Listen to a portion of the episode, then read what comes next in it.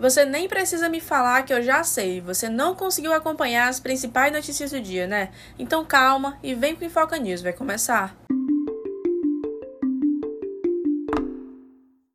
Polícia Federal intima Bolsonaro para depor sobre exposição de ataque hacker ao TSE.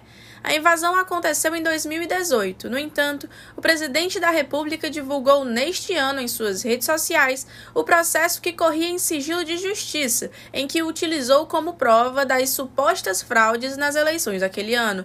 O depoimento ainda não tem data para acontecer. Luiz Fux revoga habeas corpus dos quatro condenados do incêndio da Boate Kiss. Os responsáveis pelas 242 mortes na tragédia ficaram sem a medida preventiva e agora podem ser presos com essa decisão. Os réus são Elisandro Spor, dono da Boate Kiss, Mauro Hoffman, outro sócio da boate, Marcelo de Jesus dos Santos, vocalista da banda Gurizada Fandangueira, a qual tocou aquela noite, e Luciano Bonilha Leão, o assistente de palco. Barroso define uso de passaporte da vacina para viajantes que saíram do país depois de 11 de dezembro. O presidente do STF negou o pedido da Advocacia Geral da União e pessoas já contaminadas pelo vírus não são dispensadas. Alexandre de Moraes interrompe a ação da PGR e mantém inquérito de live de Bolsonaro. O ministro do STF manteve investigação em live que presidente relacionava HIV à vacina da Covid-19.